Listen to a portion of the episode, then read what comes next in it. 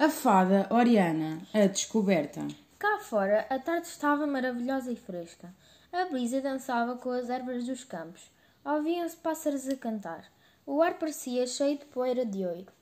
Oriana foi pela floresta fora, correndo, dançando e voando, até chegar ao pé do rio.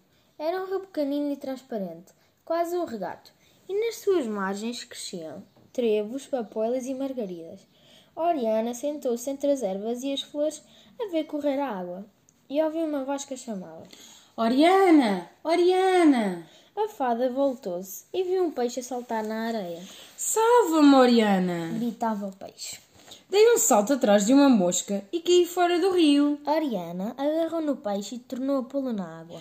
Obrigado, muito obrigado! Disse o peixe, fazendo muitas mesuras. Salvaste-me a vida e a vida de um peixe é uma vida deliciosa. Muito obrigada, Oriana. Se precisares de alguma coisa de mim, lembra-te que eu estou sempre às tuas ordens. Obrigada, disse Oriana. Agora não preciso de nada. Lembra-te da minha promessa. Nunca esquecerei que te devo a vida. Pede-me tudo quanto quiseres. Sem ti, eu morreria miseravelmente asfixiada entre os trevos e as margaridas. A minha gratidão é eterna. Obrigada, disse a fada. Boa tarde, Oriana. Agora tenho de me ir embora, mas quando quiseres, vem ao rio e chama por mim. E com muitas mesuras, o peixe despediu-se da fada. Oriana ficou a olhar para o peixe, muito divertida, porque era um peixe muito pequenino, mas com um ar muito importante. E quando assim estava a olhar para o peixe, viu a sua cara refletida na água.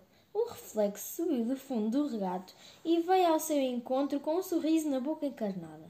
E Oriana viu os seus olhos azuis como safiras, os seus cabelos loiros como as searas, a sua pele branca como lírios e as suas asas cor do ar, claras e brilhantes.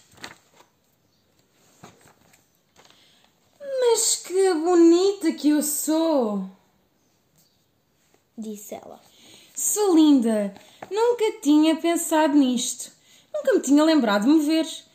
Que grandes são os meus olhos! Que fino que é o meu nariz! Que doirados que são os meus cabelos! Os meus olhos brilham como estrelas azuis. O meu pescoço é alto e fino como uma torre. Que esquisita que a vida é! Se não fosse este peixe que saltou para fora da água para apanhar a mosca, eu nunca me teria visto.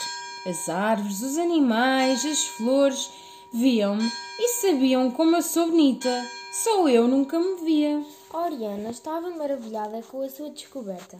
Debruçada sobre a água, não se cansava de se ver.